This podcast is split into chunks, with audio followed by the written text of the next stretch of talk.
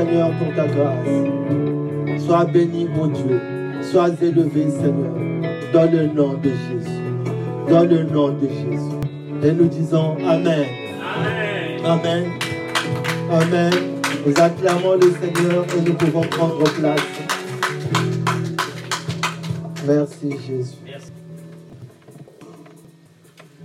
Que le Seigneur nous bénisse et nous fasse du bien ce matin par sa parole. Amen. Amen. Amen. Le Seigneur est bon et il fait toutes choses à son temps. Nous allons prendre la parole de Dieu dans le livre de Galates. Galates chapitre 3, verset 1er. Galates chapitre 3, verset 1er. Et pour notre compréhension, nous lirons ce texte dans trois versions différentes. Galates chapitre 3, verset 1er.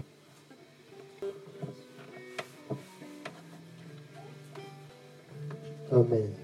Amen. Nous lisons dans la version que nous avons tous ce matin qui est affichée.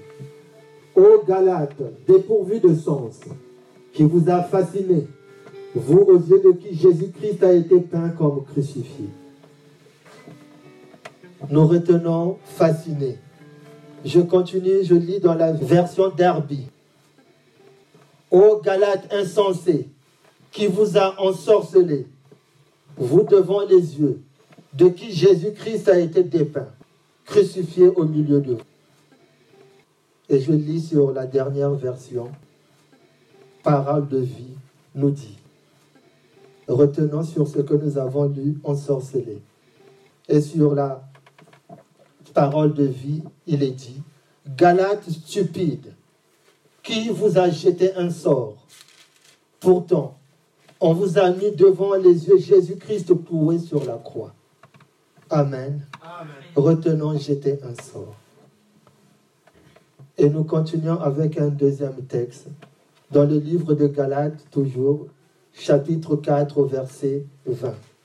Galates, chapitre 4, verset 20. Je lis la parole de Dieu. Galates, chapitre 4, verset 20. Je voudrais tellement être au milieu de vous en ce moment et vous parler sur un autre temps, car je ne sais plus que penser à votre sujet. Je ne sais plus que penser à votre sujet. Bien aimé, ces paroles sont de l'apôtre Paul. L'apôtre Paul qui écrit aux églises de Galate. Et le titre, bien aimé, nous allons nous appuyer sur ces deux textes pour dire ce que le Seigneur a mis dans mon cœur ce matin. Le titre du message est Qui a brisé ton élan Toi qui courais si bien? Qui a brisé ton élan Toi qui courais si bien? Bien-aimé du Seigneur, ce matin le Seigneur veut nous interpeller. Ce matin le Seigneur veut nous réveiller et nous poser cette question à toi et à moi. Le Seigneur te demande, qui a arrêté ta course? Toi qui avais si très bien commencé. Qui a arrêté ta course? Toi qui courais si bien. Toi qui encourageais les autres. Toi qui intercédais. Toi qui priais comme jamais. Qu'est-ce qui a arrêté ta course? Quand bien aimé, au début de nos vies chrétiennes, on avait beaucoup de zèle. On avait la soif d'apprendre. On priait constamment. Même quand on avait peu, on faisait confiance au Seigneur. Mais aujourd'hui, bien aimé, ce zèle, cette soif a presque complètement disparu. Je peux bien aimer aujourd'hui où tu peux faire toute la journée sans prier. Cela ne te dérange pas. Et le Seigneur te pose la question ce matin. si c'était avant, au début de ta conversion, cela t'aurait dérangé. Alors il te dit ce matin, qui t'a envoûté? Parce que ce n'est pas un comportement normal. Tu sais que prier pour un chrétien, c'est respirer. Mais comment peux-tu choisir? Toute une journée sans respirer Qui t'a envoûté? L'apôtre Paul s'étonne. Il se dit, ces choses ne peuvent pas arriver. Ce n'est pas normal. Comment des gens qui savent que cela est négatif, cela n'est pas une bonne chose, mais ils le font quand même. Et la seule explication qu'il trouve, il parle de l'envoûtement. Il dit ça ne peut pas être autrement. Quand bien aimé pour un couple, on était jeunes mariés. Ma sœur ressemblait à Sarah, qui appelait Abraham, mon Seigneur, mon Maître. Comme nous le rapporte le livre de 1 Pierre au chapitre 3, versets 5 à 6. Sarah appelait Abraham, mon Seigneur, mon Maître. 1 Pierre chapitre 3, versets 5 à 6. Je vais le lire. Autrefois, les femmes croyantes qui espéraient en Dieu avaient cette bonté, cette bonté-là, parce qu'elles obéissaient à leur mari. Par exemple, Sarah obéissait à Abraham et elle l'appelait mon maître. Maintenant, vous êtes ses filles. Si vous faites le bien, sans vous laisser troubler par aucune peur. Bien-aimés, la tendresse a presque disparu dans le couple. La tendresse a disparu. Maintenant, je ne sais plus comment tu l'appelles. Toi, tu le sais. Qu'est-ce qui s'est passé? Et pourtant, tu sais que ces choses sont bonnes. Mais tu as arrêté de les faire. L'apôtre Paul t'interpelle ce matin. Il te dit, mais qui t'a ensorcelé?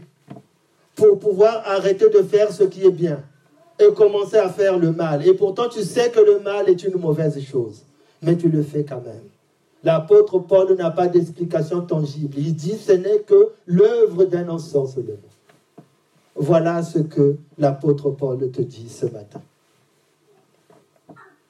Bien-aimé de Dieu, dans les premiers instants de la vie chrétienne, tu ne pouvais pas arriver en retard au culte ou à une réunion de prière. Mais aujourd'hui, ne pas participer à l'intercession ne te dérange pas. Ça ne te fait rien du tout. Ne pas participer aux retraites organisées à l'église, ça ne te dérange pas. Ça ne te fait rien du tout. Ne pas venir au séminaire organisé à l'église, ça ne te dérange plus. Ça ne te fait rien du tout. Mais le Seigneur te parle ce matin. Il te dit, mais cette attitude ne peut que venir d'un envoûtement. Ce n'est pas normal. Parce que avant tu faisais ces choses. Mais pourquoi? Qu'est-ce qui a brisé ton élan pour que tu ne fasses plus ce genre de choses? Et pourtant, ce sont des choses qui sont salutaires pour ta vie. Mais pourquoi tu refuses maintenant de les faire? L'apôtre Paul dit, tu es envoûté. Il n'y a pas d'autre explication. Il n'y a pas d'autre explication. Bien-aimé, il fit un temps, en venant au culte, jamais tu avais choisi ou j'avais choisi de juger un message qui est prêché. Jamais. Jamais j'avais choisi ou tu avais choisi de juger un message qui est prêché. Au haut d'une chair. Parce que la crainte de Dieu était en moi. Parce que la crainte de Dieu était en toi. Mais aujourd'hui, quand une parole me concerne, au lieu que je puisse avoir une attitude de repentance, je suis plutôt bien aimé, choqué, je suis piqué, scandalisé, blessé, vexé, offensé, troublé, froissé, parce que j'aurais estimé que cette parole concerne mon voisin. J'aurais estimé qu'on parle de mon voisin, mais pas de moi. Pourquoi? Parce que moi, je suis juste à mes yeux. Parce que toi, tu es juste à tes yeux. J'ai complètement oublié, bien aimé, ce que la parole de Dieu me rappelle dans le livre de 2 Timothée chapitre 3 au verset 16 à 17. 2 Timothée chapitre 3 verset 16 à 17. Toute écriture est inspirée de Dieu et utile pour enseigner, pour convaincre, pour corriger, pour instruire dans la justice, afin que l'homme de Dieu soit accompli et propre à toute bonne œuvre. J'ai complètement oublié cette parole. Moi, maintenant, il n'y a rien. Je choisis comment le Seigneur peut me parler. Parce que j'ai tellement grandi. J'ai tellement grandi. Je sais ce qu'il faut et je sais ce qu'il ne faut pas. J'ai tellement grandi. Mais j'ai oublié cette parole que toute écriture permet d'enseigner, de corriger, de recadrer. Mais quand une parole me concerne, je dis on a parlé de moi. On a parlé de moi. C'est de moi qu'on a parlé. Pourquoi? Mais bien aimé, j'aurais préféré qu'on parle de mon voisin. Voilà ce que la maturité fait. Une fois quand on a grandi. Voilà ce qu'elle produit. Mais l'apôtre Paul te regarde ce matin. Il dit, qui t'a envoûté d'avoir ce genre de pensée? Qui? Ça ne peut pas être normal. C'est l'œuvre d'un envoûtement, d'un ensorcellement. C'est un sort qu'on a jeté pour que tu puisses avoir ce genre de pensée et t'enfermer dans cette façon de faire. C'est ce que l'apôtre Paul nous dit ce matin, à toi et à moi.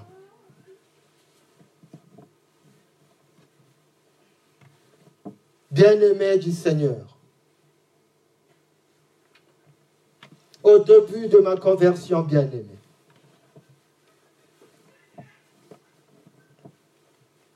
au début de ma conversion. Toute autorité dans une église, quel que soit le titre qu'il avait, était considérée. Parce que la crainte de Dieu était en moi. Mais maintenant, bien aimé, comme j'ai grandi, la seule personne que je respecte dans l'église, c'est le pasteur. Personne en dehors de lui peut me dire quelque chose. Il n'y a personne. Personne ne peut me parler. Parce que moi j'ai grandi. Parce que je connais Dieu. Parce que je sais prier. Personne ne peut me parler. Moi je suis au niveau du pasteur. Il n'y a que lui qui peut me parler. Les autres autorités de l'Église, diacres, responsables de département, ça ne m'intéresse pas. Il ne peut rien me dire. Parce que moi je connais. Posons-nous la question par rapport aux autorités déléguées. Toute autorité vient de Dieu. Toute autorité dans l'Église vient de Dieu. Il y a des autorités déléguées et des autorités dans l'Église. Qui s'est déjà fait arrêter, bien aimé, sur la route par le ministre de l'Intérieur? Pourquoi? Parce que le ministre de l'Intérieur est l'autorité suprême. Il est le responsable des policiers. Mais qui s'est déjà fait arrêter? Par le ministre de l'Intérieur. Mais dans la rue, la circulation est gérée par celui dans la police qui a parfois le grade le plus bas. Un élève stagiaire gardien de la paix. Quand il lève la main, je suis obligé de m'arrêter. Mais et pourtant, il n'est pas le ministre. Mais je respecte l'autorité. Il lève la main, je suis obligé de m'arrêter. Il me dit, sors tes papiers, sors de la voiture. C'est une autorité déléguée. Et en plus, il n'a pas de grade de suffisance. Il est élève stagiaire gardien de la paix. Il me dit, sors de la voiture, je suis obligé de sortir. Il me dit, montre les papiers, je suis obligé de les montrer. Mais à l'église, moi, il faut que le pasteur ait parlé. Et j'ai complètement oublié cette parole qui me dit dans le livre de Romains, chapitre 13, verset 1, que toute personne soit soumise aux autorités supérieures, car il n'y a point d'autorité qui vienne de Dieu. Les autorités qui existent ont été instituées de Dieu. C'est pourquoi celui qui s'oppose à l'autorité résiste à l'ordre de Dieu qu'il a établi. Et ceux qui résistent attirera la condamnation sur eux-mêmes. Voilà ce que la parole de Dieu me dit. Mais moi, je résiste aux autorités. Je résiste complètement. Ce n'est pas moi qui le dis, c'est la parole. Alors, bien aimé, Ce matin, nous allons nous poser la question. Pourquoi ces choses-là sont dites? Pourquoi? Pourquoi? Ce matin, je veux faire l'inverse. Je veux conclure et puis après, je vais développer. Ce matin. Pourquoi ces choses sont importantes et sont dites? Bien-aimés, aujourd'hui, quand on a grandi un peu avec le Seigneur, c'est difficile que nous puissions tomber dans des gros péchés. Et qu'est-ce que l'ennemi fait? L'ennemi applique la tactique de Balaam. Aujourd'hui, c'est ce qui fonctionne à l'église. Bien aimé, c'est quoi la tactique de Balaam? Nous allons le lire dans Apocalypse, chapitre 2, versets 12 à 14. Voilà ce qui fonctionne aujourd'hui. Comme je ne peux pas aujourd'hui aller commettre ce qui est impur, je ne peux plus maintenant aller voler, cela je ne le fais plus. Et donc, l'ennemi s'arrange que je puisse être désagréable à Dieu. Parce que quand nous commettons certaines choses, ce n'est pas vis-à-vis des hommes, mais c'est vis-à-vis de Dieu. Quand Dieu commence à désapprouver ta vie, tu deviens désagréable. Et c'est la tactique de Balaam. Écoutez ce qui est écrit. Écrit à l'ange de l'église de Pergame. Voici ce que dit celui qui a l'épée aiguë à deux tranchants. Je sais où tu demeures, là où est le trône de Satan. Tu retiens mon nom. Tu n'as pas renié ma foi même au jour où on t'y passe, mon témoin fidèle a été mis à mort chez vous, là où demeure Satan. Mais j'ai contre toi certains griefs. Tu as là des gens qui maintiennent la doctrine de Balaam. Ils enseignaient à Balak à faire en sorte que les fils d'Israël trouvent une occasion de chute en mangeant la viande sacrifiée aux idoles et en se livrant à la débauche. Bien aimé, l'ennemi ne peut plus t'attaquer et te vaincre. Alors, qu'est-ce qu'il fait? Il te pousse à faire. Viens en retard à l'église. Toi aussi, tu viens. Comme ça, Dieu va pouvoir enlever ta main pour qu'il t'atteigne. C'est la technique de Balaam. Ne viens pas à l'intercession. Ce n'est pas ton problème. Viens en retard au culte. Ce n'est pas un problème. C'est la technique de Balaam. Et voilà comment l'ennemi arrive à nous avoir. Pourquoi? Parce que s'il se lève, tu pourras le résister parce que le Seigneur nous a donné l'autorité. Tu le chasseras. Mais comme tu es affaibli par le péché et l'ennemi maintenant a carte blanche pour pouvoir rentrer chez toi et puis saccager. Voilà la technique de Balaam. Ne prie pas, ce n'est pas grave, demain je prierai. Mais tu as décidé de ne pas respirer aujourd'hui. C'est la technique de Balaam. Voilà ce qui fonctionne aujourd'hui. Voilà ce qui nous handicape. Ne viens pas à l'église aujourd'hui. Dimanche prochain, tu pourras aller. De toutes les façons, il y a d'autres dimanches. Ce n'est pas un problème. Il n'y a plus rien qui te dérange. Il n'y a plus rien qui me dérange. Bien aimé. Mais c'est quoi cette chrétienté Il n'y a rien qui me dérange. Rien. Rien. Rien. Message après message. Bien culte à peu près. Il n'y a rien qui me dérange. Je peux ne pas parler à mon frère qui est à côté. Ça ne me dérange pas. Mais moi, je viens louer mon Dieu, bien aimé. Le Dieu que je loue ou que tu loues a des principes. Et il veut que nous puissions marcher d'une certaine façon. Et quand ces choses, nous les faisons, bien aimé, tu peux chanter. Tu peux faire ce que tu veux. Mais Dieu n'y est pas. Je peux faire ce que je veux, mais Dieu n'y est pas. Parce que tout le monde ne t'a pas vu, mais Dieu t'a vu. Tout le monde ne m'a pas vu, mais Dieu t'a vu. Bien aimé. Le pasteur ne t'a pas vu, mais Dieu t'a vu. C'est la technique de Balaam. Elle tourne en plein régime aujourd'hui.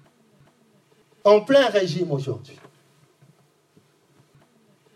Bien-aimé du Seigneur, écoutez ce que le ce matin, Jésus-Christ nous dit dans sa parole. Le Seigneur Jésus nous dit dans le livre de Matthieu, Matthieu chapitre 19, verset 14. Comment nous devons nous comporter Quelle est l'attitude que nous devons avoir Voilà ce que nous dit ce matin. Matthieu chapitre 19, verset 14. Matthieu chapitre 19, verset 14. Le Seigneur de Jésus dit, Laissez les petits enfants, ne les empêchez pas de venir à moi, car le royaume des cieux est pour ceux qui leur ressemblent. Voilà ce qu'il dit. Le royaume de Dieu n'appartient pas aux gens qui sont matures. Le royaume de Dieu n'appartient pas à ceux qui connaissent, qui peuvent réciter la Bible de la jeunesse jusqu'à l'Apocalypse. Le royaume de Dieu n'appartient pas à ceux qui prêchent la parole. Le royaume de Dieu n'appartient pas aux chantres. Le royaume de Dieu n'appartient pas à ceux qui savent jouer un instrument. Le royaume de Dieu n'appartient pas à ceux qui servent à l'église. Le royaume de Dieu appartient aux petits-enfants et à ceux qui leur ressemblent. Mais bien aimé, ma question ce matin, à qui ressembles-tu? Est-ce que tu ressembles aux petits-enfants ou tu ressembles à quelqu'un qui est tellement grand et qui parle avec Dieu? Celui qui connaît.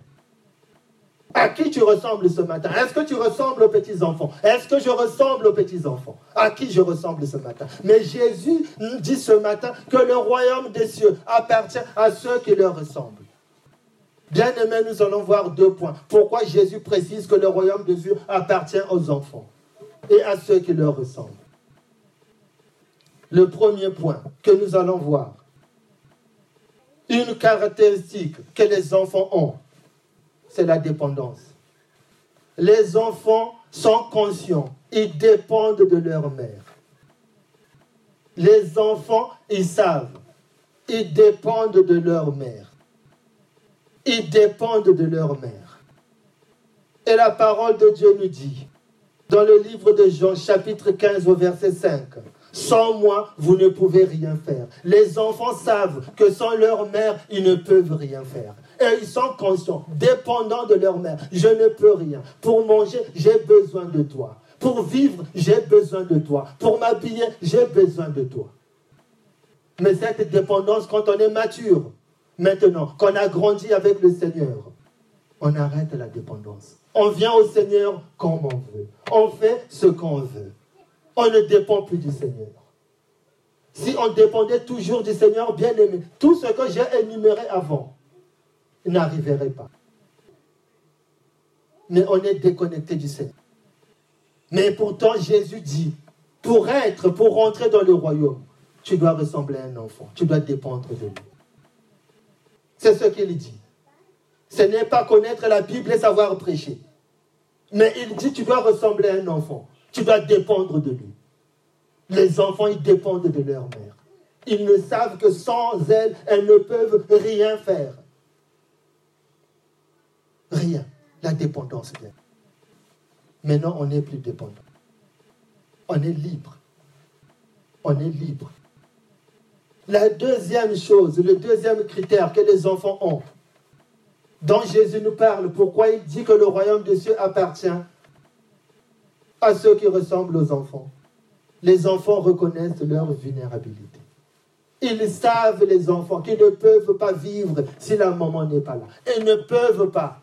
Mais bien aimés, nous, nous pensons que nous pouvons vivre sans Dieu. Nous pensons. Nous pouvons aller sortir de la maison de Dieu, revenir comme on veut. La vulnérabilité. Lisons ce que le livre de Deutéronome 32 au verset 39 nous dit. Deutéronome 32, verset 39. Deutéronome 32, verset 39. Je lis la parole de Dieu. Deutéronome 32, verset 39. Sachez donc que c'est moi qui suis Dieu et qu'il n'y a point de Dieu près de moi. Je fais vivre et je fais mourir. Je blesse et je guéris. Et personne ne délivre de moi. Bien-aimé, Personne. Il n'y a personne qui délivre de sa main. Personne. La parole de Dieu, personne. Donc je dois dépendre de lui. Je dois comprendre que je ne peux pas vivre. Celui qui donne la vie, c'est lui. Il dit que c'est lui qui fait vivre et c'est lui qui fait mourir. C'est lui qui blesse, c'est lui qui guérit. Et je dois reconnaître que je suis vulnérable. Sans lui, je ne peux pas vivre. Parce qu'il est ma vie. Il est ma vie. Il est ta vie. Nous avons perdu la vulnérabilité. Nous nous croyons forts. L'intelligence que nous avons reçue, que Dieu nous a donnée, nous trompe. Parce que je connais la parole de Dieu aujourd'hui. Et je peux pouvoir choisir ce que je dois faire. Moi tout seul, je dois choisir, je peux choisir. Mais bien aimé, en choisissant ce que je dois faire, cette vulnérabilité n'est plus en moi. Ça veut dire que je crois que j'ai les capacités. Je crois que je suis capable de me donner la vie. Je crois que je suis capable de faire ce que je veux. Bien aimé. Mais Dieu dit c'est à lui. C'est lui qui fait vivre et c'est lui qui fait mourir. C'est lui. Mais moi je dis je peux quand même vivre. Je peux quand même vivre. Nous avons perdu ces choses, bien aimées complètement perdu ces choses. Ce sont les deux critères. On pourrait en donner d'autres. Ce sont les deux critères. Pourquoi Jésus dit ressembler aux enfants? Les deux critères, la dépendance au Seigneur. Et savoir, Seigneur, ma vie c'est toi. Si toi tu ne vis pas, moi je ne peux pas vivre. Je ne vis que par toi. Je ne vis que par toi. Bien-aimés, quand nous disons ces choses, nous ne réalisons pas comment la vie que nous avons aujourd'hui, souvent ce que nous avons, nous le chérissons. Ce que nous avons aujourd'hui, nous ne nous rendons pas compte que cela, c'est Dieu qui nous le donne. Moi, je choisis de faire comme je veux. Je choisis de faire comme je veux. Bien-aimés, nous devons nous poser la question. Et c'est pour ça que l'apôtre Paul te pose la question ce matin. Il dit que ce n'est pas normal. Si ces choses se passent dans ma vie ou dans ta vie, tu dois te dire que ce n'est pas normal. Ces choses ne doivent pas arriver. Parce que je sais ce qui donne la vie et ce qui apporte la mort. Je le sais, mais je choisis délibérément de prendre ce qui apporte la mort bien-aimé. L'apôtre Paul dit, je ne sais plus quoi penser. Je ne sais plus. En regardant ces choses, je ne sais plus quoi penser. Vous, aux yeux de qui? Jésus-Christ crucifié a été prêché. Mais vous faites autre chose que ce que vous savez qui est bon. Tu sais que ces choses sont mauvaises pour toi. Tu sais que ces choses, c'est du poison pour moi. Mais je dis, je bois quand même du poison, je ne vais pas mourir. Je ne mourrai pas, moi je vivrai. Moi, je ne mourrai pas, je vivrai. Mais sur quoi je me base pour déclarer ces choses? Sur quoi je me base? Sur quoi je me base? Moi, je ne mourrai pas, je vivrai. Mais Dieu dit, celui qui donne la vie, c'est lui. Celui qui fait mourir, c'est lui. Mais moi, je me dis, je ne mourrai pas, je vivrai. Je raconterai les œuvres de l'Éternel. Mais sur quoi tu te bases pour dire ça? Sur quoi? Bien aimé, nous allons voir sept points ou sept raisons qui nous poussent à basculer ou à faire autre chose que ce que la parole de Dieu nous demande. Sept points nous allons voir. Que le Seigneur nous aide à les finir. Le premier point bien aimé que nous allons voir ensemble, c'est l'impatience ou la précipitation. Bien aimé, quand on est impatient, quand on se précipite, bien-aimés, on peut amener la mort dans nos vies. La précipitation, bien-aimée pour un enfant de Dieu, ou l'impatience, n'est pas une bonne chose. Elle a des conséquences graves. Elle peut nous pousser à faire rentrer dans nos vies ce que Dieu déteste, ce que Dieu désapprouve. Notre Dieu veut que chaque chose dans nos vies se fasse au temps fixé par lui. Notre Dieu veut que chaque chose dans nos vies se fasse au temps fixé par lui. Amen. Bien-aimé, un enfant dans le ventre de sa mère a besoin d'y rester au moins huit mois avant qu'il sorte. C'est ce que Dieu a établi. C'est le temps qu'il a fixé, au moins huit mois. S'il sort avant, le monde l'appelle prématuré. S'il sort avant, le monde l'appelle prématuré. Pourquoi le monde l'appelle prématuré? Bien aimé, qu'est-ce que ça veut dire prématuré? Prématuré veut tout simplement dire une naissance avant le terme normal. C'est ce que ça veut dire, prématuré. Une naissance avant le terme normal. Mais c'est quoi le terme normal? Mais c'est ce que Dieu a fixé. Donc, venir supplanter cette loi que Dieu a fixée amène la mort. Amène des problèmes. Quand l'enfant s'y sort, avant, il y a des parties du corps qui ne vont pas avoir le temps de se former. Mais moi, je peux me dire, bien, bien aimé, mais pourquoi en deux mois on n'accouchera pas? C'est le temps de Dieu. Il a dit au moins huit mois. Et c'est comme ça. Ça ne va pas changer. Ça ne va pas changer. C'est au moins huit mois. Au moins huit mois. Et Dieu veut que les choses dans nos vies se fassent autant qu'il a fixé. Bien-aimé, ce que tu recherches a un temps fixé par Dieu. Ce que je recherche a un temps fixé par Dieu. Et quand le temps devient difficile, prie, continue à prier, à supplier Dieu. Dis, ça viendra. Je ne sais pas quand, mais je continue à prier. Ça va venir. Parce que nous avons un Dieu qui est bon. Mais il a fixé un temps bien aimé. Écoutez ce que le livre de Proverbes nous dit. Proverbe 21 au verset 5. Proverbe 21, verset 5. Celui qui s'applique à élaborer des plans connaîtra l'abondance. Celui qui agit précipitamment connaîtra la disette. Bien aimé, si on agit précipitamment, on connaît la disette. Mais Proverbe nous dit, celui qui s'applique à élaborer des plans connaîtra l'abondance. Celui qui s'applique, celui qui agit précipitamment connaîtra la disette. Bien aimé, comment tu agis?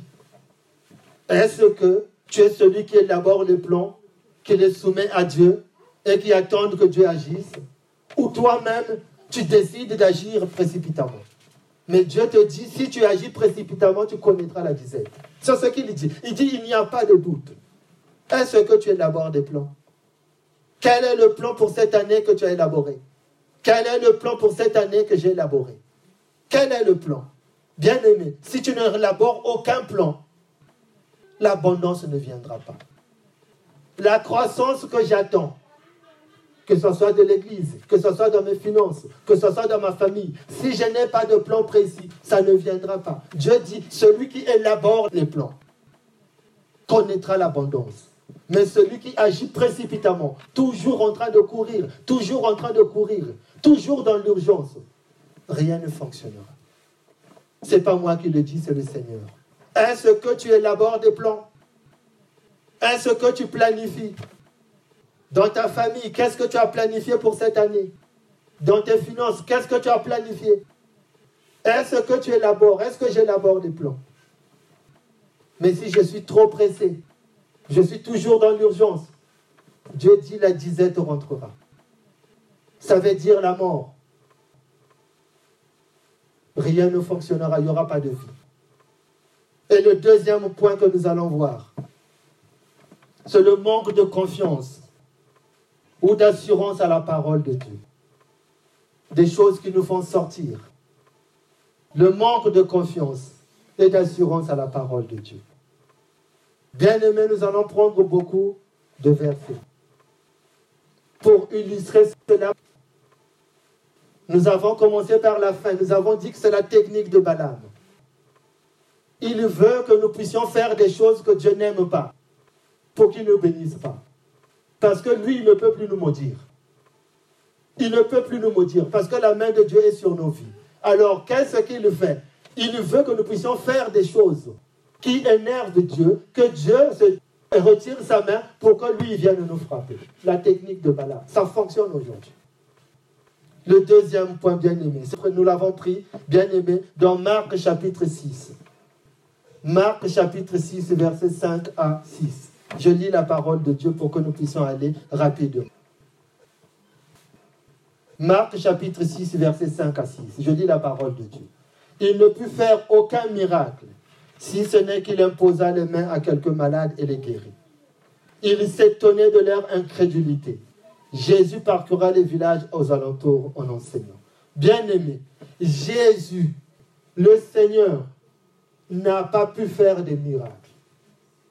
On ne dit pas qu'il n'a pas pu, pu faire des miracles. Seigneur Jésus, il y a des miracles qui n'arrivent pas dans nos vies. Ce n'est pas parce que le Seigneur n'est pas puissant, mais il est incapable de les accomplir dans nos vies. Qu'est-ce qui se passe? Pourquoi cela n'arrive pas? L'incrédulité.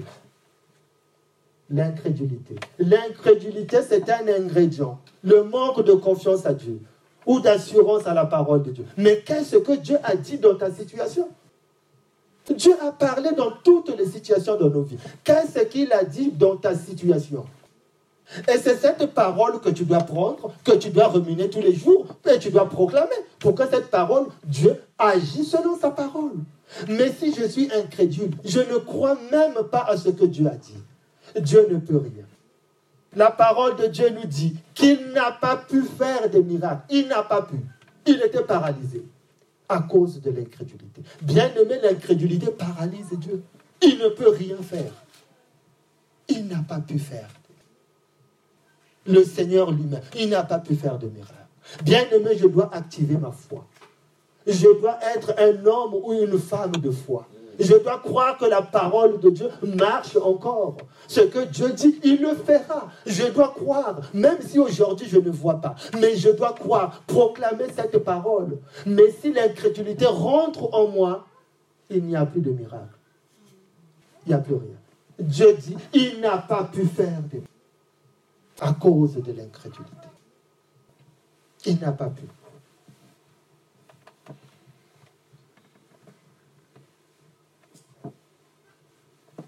Et Galate nous dit également, rapidement, je veux seulement le lire, vous pouvez le noter, Galates chapitre 3, versets 27 à 26. Car vous êtes tous de Dieu par la foi en Jésus-Christ. Vous tous qui avez été baptisés en Christ, vous avez revêtu Christ. Il dit, vous êtes fils de Dieu ou fille de Dieu. Mais ça veut dire quoi? Qu'est-ce que ça veut vraiment dire? Mais si je suis fils de Dieu, Dieu appelle les choses qui n'existent pas à l'existence. C'est ce que moi je suis, c'est ce que toi tu es. Il appelle les choses qui n'existent pas à l'existence. Donc ce que tu veux voir, tu es obligé de l'appeler à l'existence. Mais comment tu fais pour appeler ces choses à l'existence, bien-aimé? C'est la foi. Mais si je suis emprisonné par l'incrédulité, je ne peux rien faire. Je suis fils de Dieu, mais incapable d'agir. Tu es fille de Dieu, mais incapable. Tu ne peux plus agir. Tu ne peux plus agir. Et pourtant, tu as la capacité de voler. Tu es un aigle qui peut voler. Je suis un aigle qui peut voler. Mais je reste avec les poulets. La troisième chose bien aimée, qui vient paralyser nos vies et qui nous empêche d'être agréables à Dieu.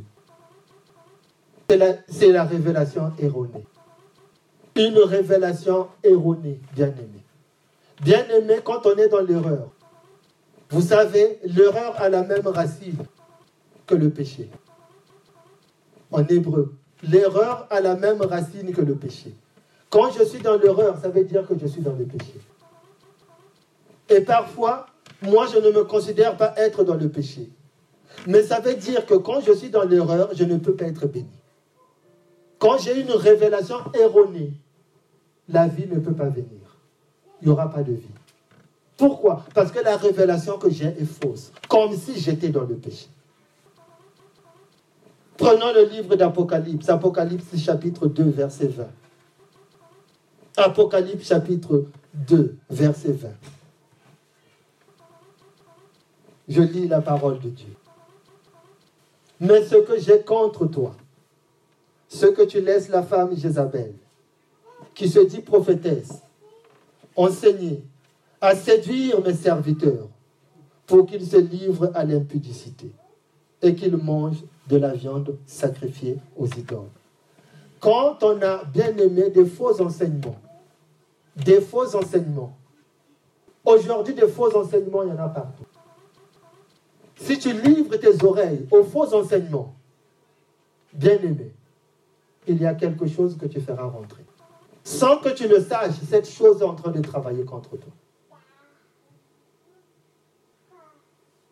Il y a soi-disant, moi je ne sais pas s'il est prophète, mais je dis soi-disant un prophète. Lui, il dit qu'il a l'onction de Salomon. Vous savez de quoi il parle? Pas lui, il a plusieurs femmes. C'est une onction. Et il est prophète. Moi, je ne sais pas s'il est prophète. Mais il dit qu'il est prophète. Il a l'onction de Salomon. Et, il prêche ça sur la chair. Les gens, ils disent Amen, Alléluia, Amen. Amen. Bien aimé. Amen à ça. Je ne sais pas ce que tu dis Amen et que tu fais rentrer dans la vie. Il a l'onction de Salomon. Des faux enseignements, bien aimé. Quand on reçoit tellement de faux enseignements, on peut prier au nom de Jésus-Christ, mais Jésus n'y est plus. Il n'y est plus. Des faux enseignements. À quoi tu donnes tes oreilles, bien-aimées Qu'est-ce que tu écoutes? Mais la parole de Dieu nous dit, la foi vient de ce qu'on entend. Ce qu'on entend vient de la parole de Dieu. Mais toi, tu écoutes quoi? L'onction de Salomon, je te laisse juger. Bien-aimé. Bien-aimé. Je te laisse juger. La quatrième chose que nous pouvons voir, qui nous empêche, bien aimés, que nous soyons agréables à notre Dieu, que nous faisons bien c'est l'inaction. Dieu est la paresse et l'inaction. Des gens qui ne bougent pas et qui ne font rien. Dieu est la paresse et l'inaction. Qu'est-ce que tu fais dans je suis diligent La diligence. Dieu aime des gens qui sont en action bien-aimé. Vous savez, bien-aimé, le piège qui nous renferme aujourd'hui, ce que nous voulons que Dieu puisse nous donner le filet, que Dieu puisse jeter le filet et le remplir. Mais or que notre Dieu fait sa part. La responsabilité de Dieu, c'est de te dire, sur ma parole, jette le filet. Mais celui qui doit jeter le filet, c'est toi et moi. Mais Dieu ne jettera pas le filet à ma place. L'inaction. Et nous voyons cela, comment le Seigneur a parlé durement aux apôtres. Dans le livre de Actes, Actes chapitre 1er, verset 9 à 11. Rapidement, je veux lire pour que nous puissions terminer ce point. Actes chapitre 1er, verset 9 à 11. Vous pouvez le noter. Après avoir dit cela, il fut élevé pendant qu'il regardait et une nuée les déroba à leurs yeux. Et comme ils avaient le regard fixé sur le ciel, pendant qu'ils s'en allaient, voici que deux hommes en vêtements blancs se présentaient à eux et dirent, Vous Galiléens, pourquoi vous arrêtez-vous là à regarder le ciel? Ce Jésus qui était enlevé au ciel du milieu de vous reviendra de la même manière dont vous l'avez vu aller au ciel. Bien-aimés, chercher les expériences spirituelles, ça ne t'apportera rien. Rester là à regarder Jésus qui est en train de partir au ciel, ça ne t'apportera rien.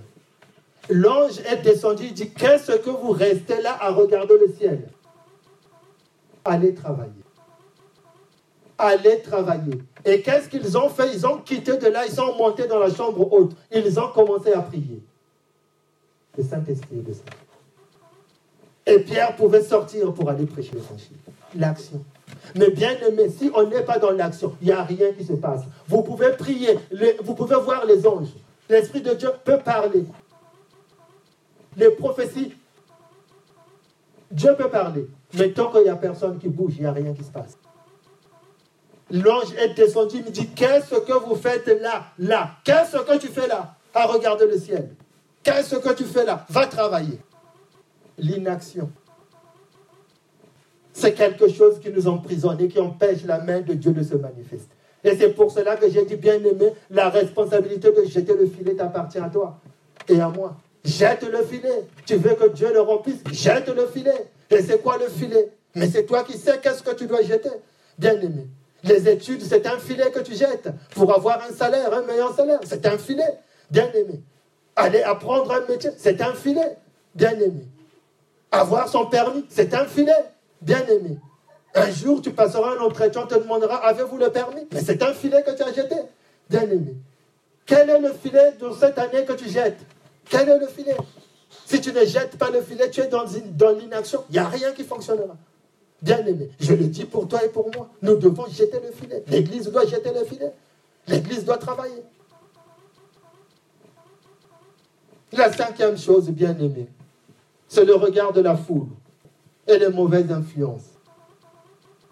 Qui fréquentes-tu, bien-aimé? Qui fréquentes-tu? Nous n'allons pas le lire faute de temps, je vais donner seulement, bien-aimé, le texte sur lequel je me suis basé pour illustrer cela. 1 Samuel chapitre 13, à partir du verset 8 au verset 12. Et je vais résumer, bien-aimé. Saül avait un rendez-vous avec Samuel. Et il attendait que Samuel ne venait pas et que les gens qui l'entouraient commençaient à partir, la foule commençait à partir. Et lui, il décide de faire ce que Dieu ne lui a pas autorisé.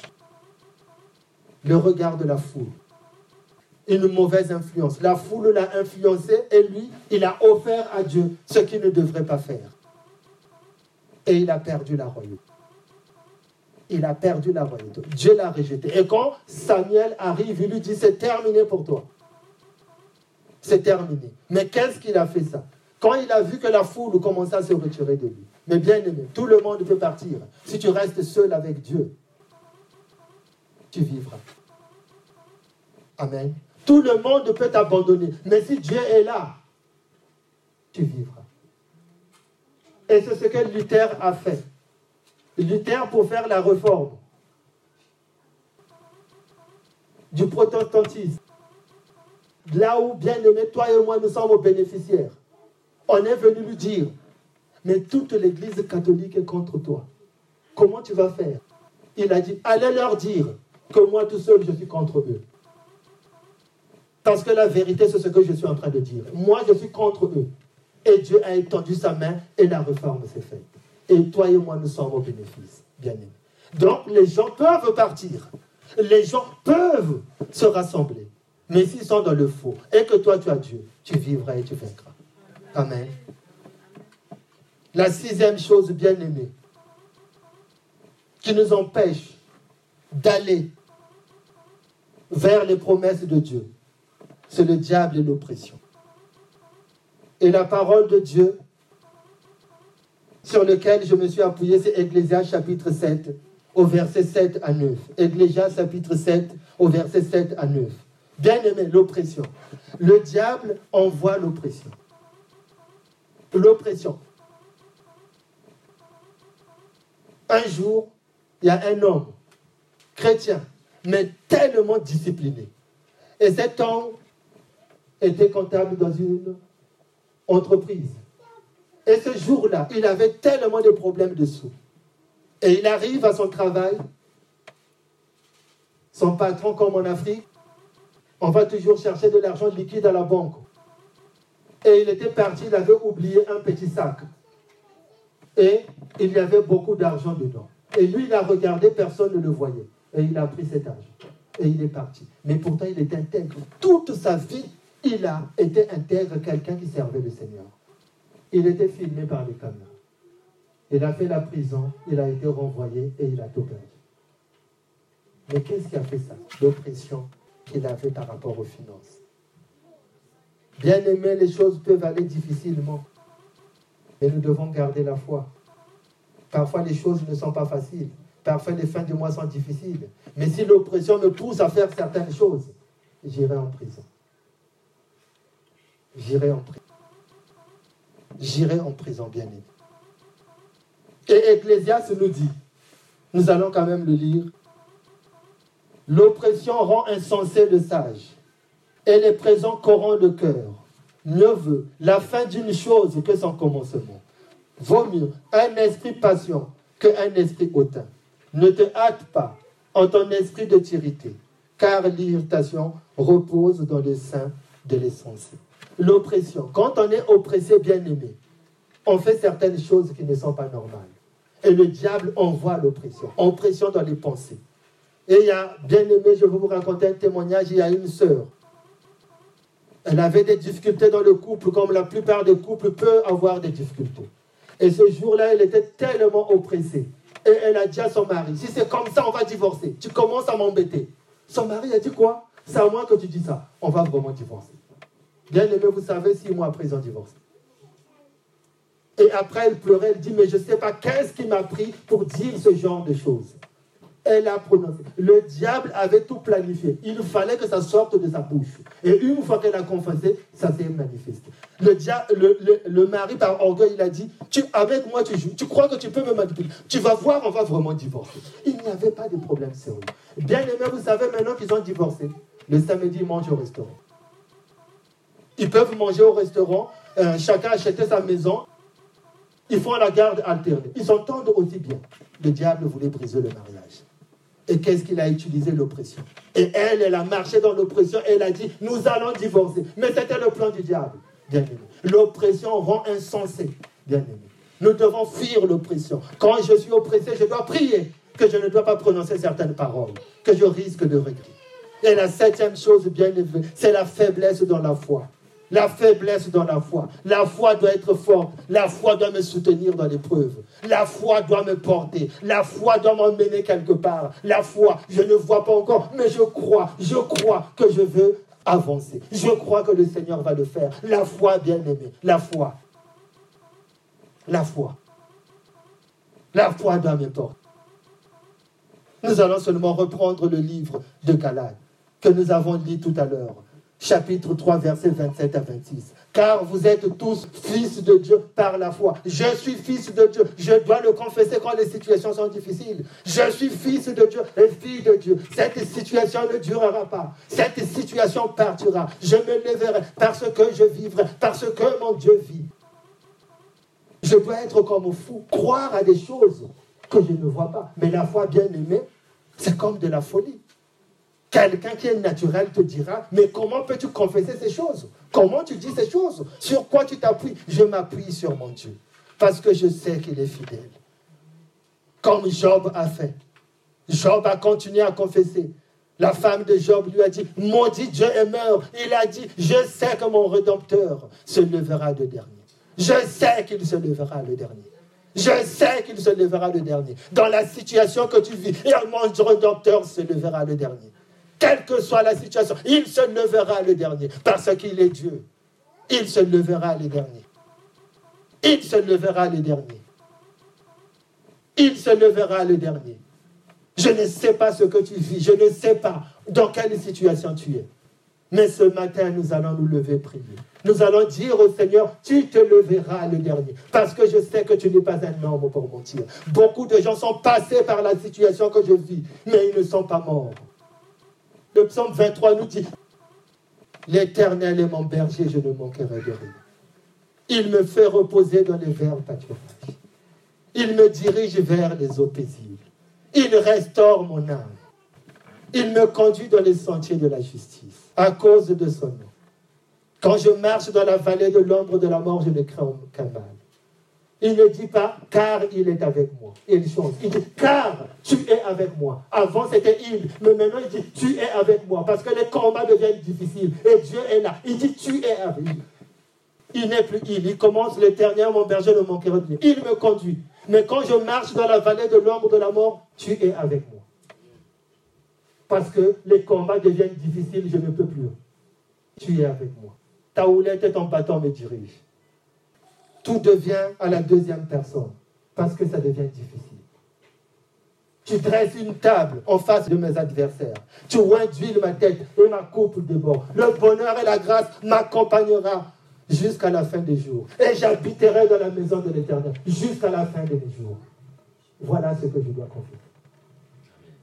Ça devient la deuxième personne. Tu, il est là. Parce que je suis dans les tourments. Parce que je suis dans les combats. Parce que les choses sont difficiles. Parce que les choses sont compliquées. Parce que je ne sais pas où aller. Mais je sais que mon Rédempteur vit. Parce que tu es là, Seigneur. Parce que tu es là. Nous allons nous lever, bien aimés. Parce que tu es là. Tu es là, Seigneur. Tu es là. Il n'est pas là, mais tu es là. Tu es là. Seigneur, je bénis ton Seigneur. Merci Jésus. Seigneur Père, merci. Merci de bénir mon frère. Merci de bénir ma soeur. Seigneur, merci au Dieu Tout-Puissant parce que ce matin tu nous as parlé. Oh Seigneur, sois béni, oh Dieu. Sois élevé parce que tu fais toutes choses bonnes et à merveille. Merci Jésus. Merci Jésus. Seigneur, nous bénissons encore ton Seigneur.